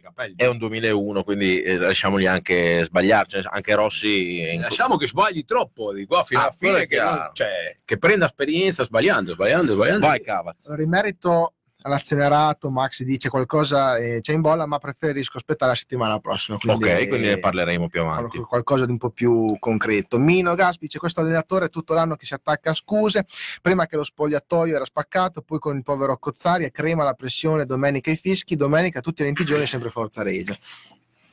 Chiaro. Ehm, e, ma magari anche a noi ci fanno giocare a Parma. Olli, Olli, Questa- e questa potrebbe essere veramente lo smacco finale. Dopodiché che possiamo, bello. possiamo chiudere su tutto. Poi che chiudiamo tutto via. Basta. Tanto Tanto non cambia, non cambia- non cambia niente. Basta, via. Scriviamo una squadra negli amatori, Open B del CSI e ci divertiamo la domenica. Sì. Io il mister l'avrei avvertito dopo Modena per mettergli un po' di pepe In quel posto. in quel posto. e vabbè, insomma. Sono, sono scelte, eh, perché diciamo anche che la società, forse in questo momento dove eh, ha liquidato anche, ricordiamo, un socio con eh, un tot, eh, forse non ha neanche questa disponibilità di cambiare il mister, quindi li capiamo anche in un certo momento. Io comunque ribadisco che l'avrei lasciata a casa da Crema, dopo che hai fallito purtroppo una partita che ti, do- ti doveva cambiare il campionato, poi dopo Sì, diciamo. dovevi dare un segnale ai tifosi, perché se continui a tenerlo i tifosi aspettano sempre la vittoria, la vittoria, la vittoria, è così. Eh, forse si aspettavano che eh, insomma, arrivassi dalla partita successiva, no? una risposta che, insomma, Che non c'è stata. non c'è stata. Eh, Daniele Bonaccini, salutiamo. Eh, Gabri eh, ha detto quello che pensano in molti, ma che nessuno dice. Non c'è cattiveria, si parla di essere obiettivi, autocritici e aiuta a diventare vincenti. Insomma, è lui che è un vincente, lo può dire. No? È uno che ha Eh, vinto un campionato del mondo. quindi, Eh, boh. insomma, eh, Grazie Dani, eh, grazie. Eh, allora, io Non direi- può giocare Dani in campo, in centrocampo. eh, potrebbe, Ma secondo me se, se entra in questo momento, incazzato Eh, bravo, se- potrebbe essere un ammonito. se, se in questo momento il Bonna dove- dovesse entrare per esempio in campo nello spogliatoio, secondo me ne viene 2 o 3.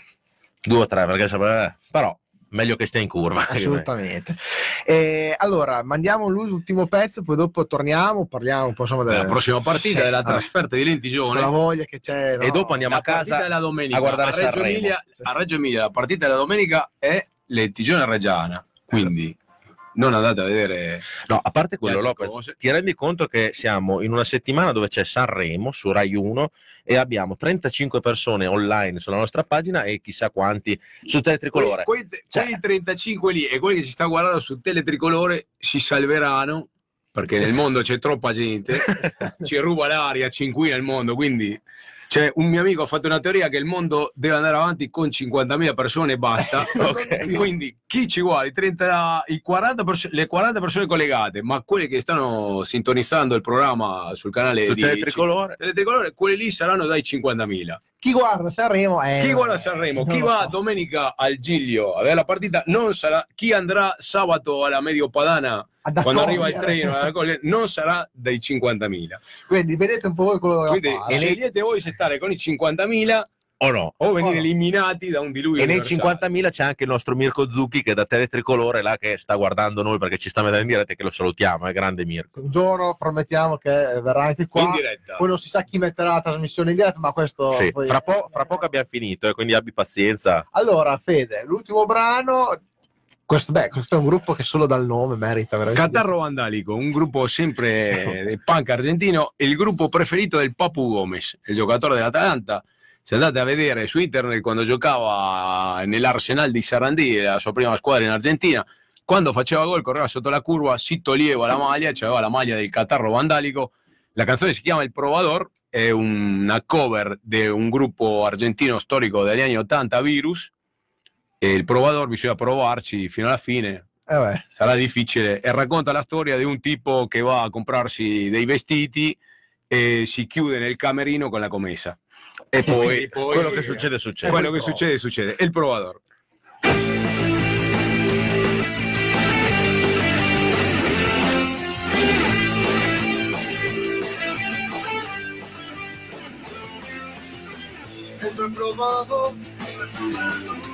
Agarro la minifalda, luego la calzo y después giro la espalda. Llamo al vendedor, quiso que le dé un consejo, quería saber si el vuelo era viejo o no.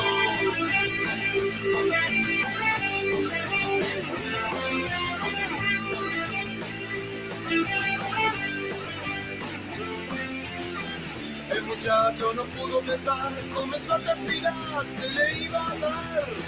Ella vio la adecuada reacción y arrasó al vendedor dentro del probador.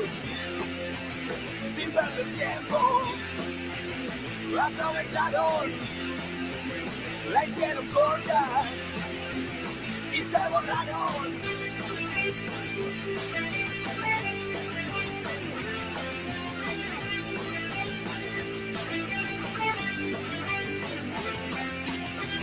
Entró al probador y agarró la minifalda, luego la calzó y después giró la espalda, llamó al vendedor, quiso que le dé un consejo, quería saber si el cuero era viejo o no.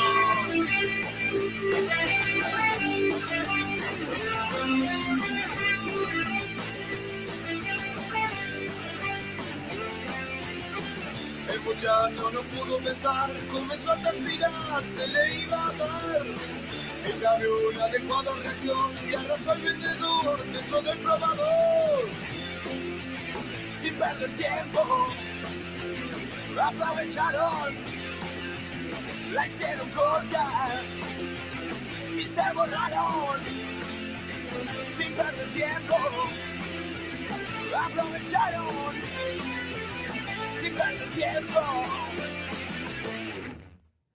Poi come è finita nei camerini? Fede, non ho capito. E la ragazza era andata a provarsi una minigona in cuoio e dopo ha chiamato il commesso, le ha chiesto, voleva sapere se il cuoio era vecchio o andava bene ancora, poi si sono chiusi e dice il ragazzo non Yeah. ha potuto evitare, ha pensato spiegare. oggi è la mia giornata, si è buttato dentro il camerino E poi è successo quello che poi è successo quello che è successo. Le- dice, la hicieron corta y se borraron, detto, le hanno fatto una, la svelta e poi sono andati via. Eh. Ma ha preso la gonna poi alla fine o... Non si sa. comprato o no? Non si sa. Niente.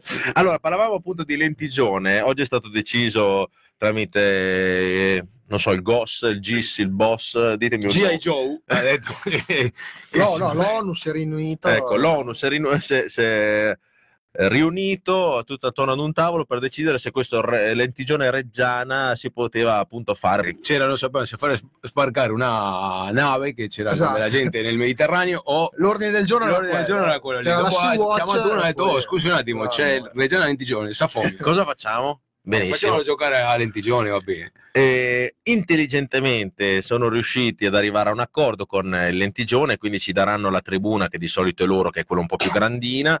Vi leggiamo mh, tutto il post che ha fatto la Reggio Audace, così sapete anche per i biglietti e tutto.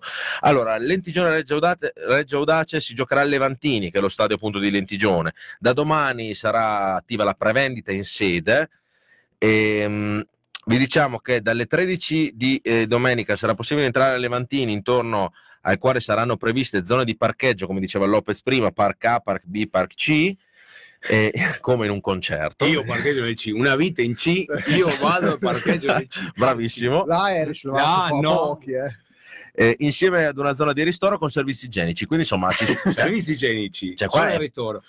Potete portare i bimbi, ci saranno dei giochi per i bimbi. Esatto, Se avete una, un- non una persona vecchia che non sta di capello, lo portate lì, ci sarà della gente, degli animatori che li tengono il nonno mentre Cioè, meglio, la me- partita. meglio di un concerto, Meglio di meglio del concerto del volo del- di Ligabue, la... Meglio di- Meglio, il campovolo. dei- dei- meglio di un concerto dei Catarro vandalico. eh. Sì. Catarro Vandali. No, lì complimenti alle due società. Si raccomanda di arrivare con largo anticipo allo stadio in modo da far volere l'afflusso al suo interno. I botteghini al- allo stadio non, sarà, eh, non saranno aperti il giorno della gara, anche perché sicuramente si andrà sul tutto esaurito.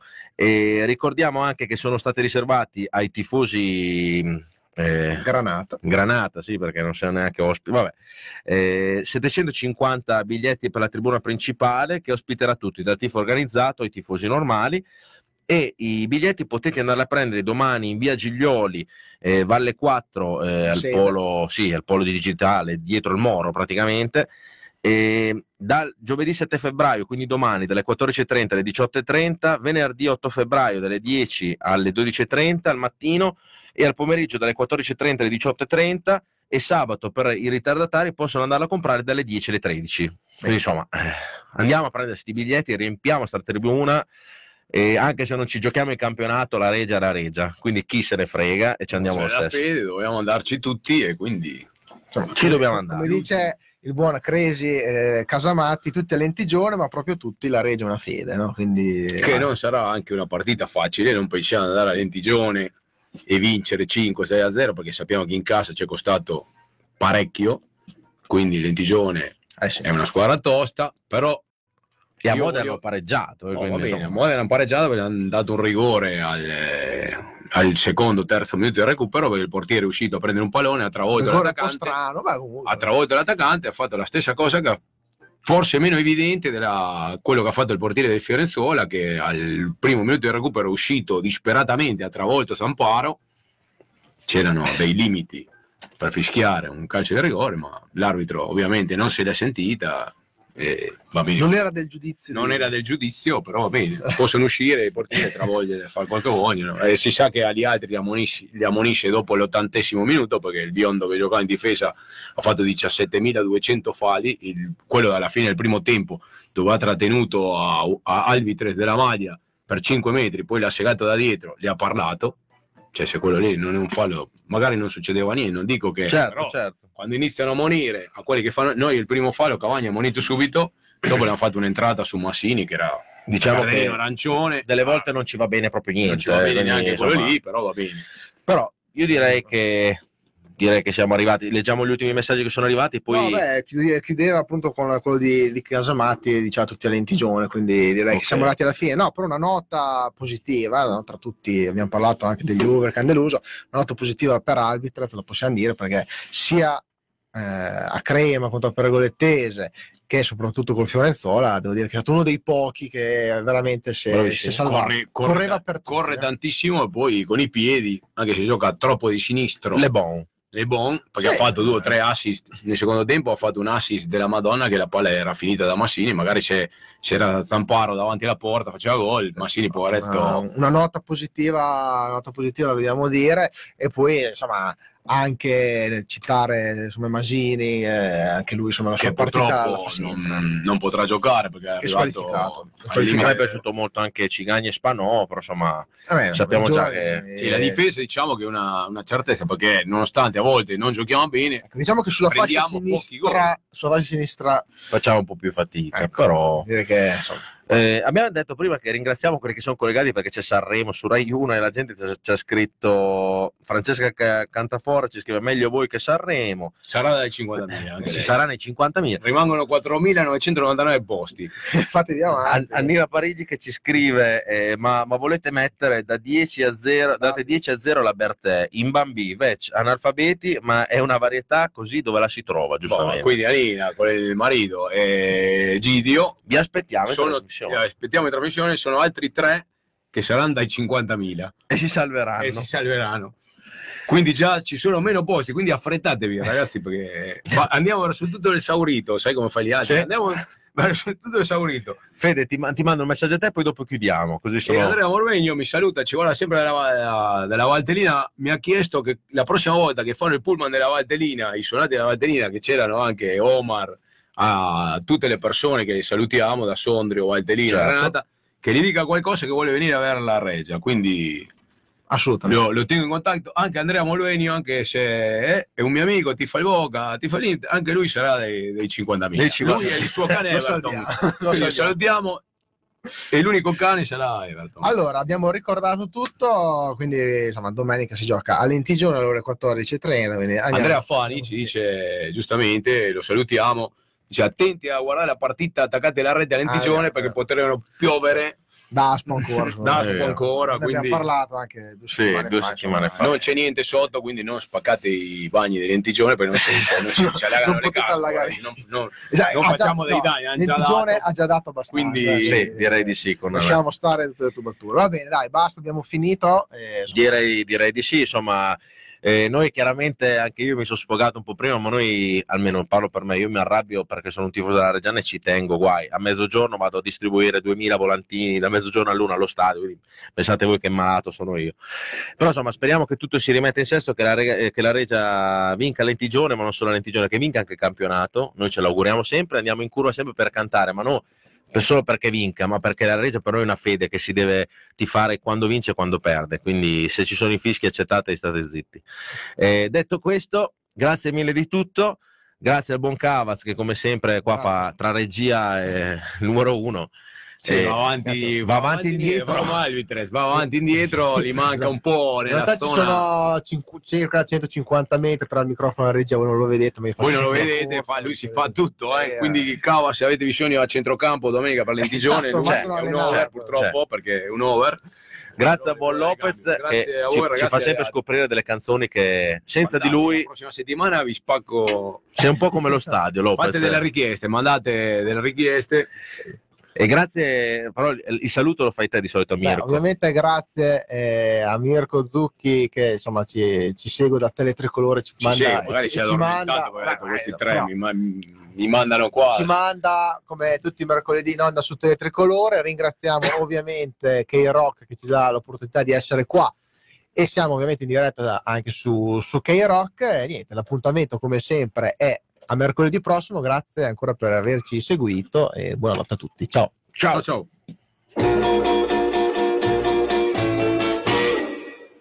Only you can make all this world seem right.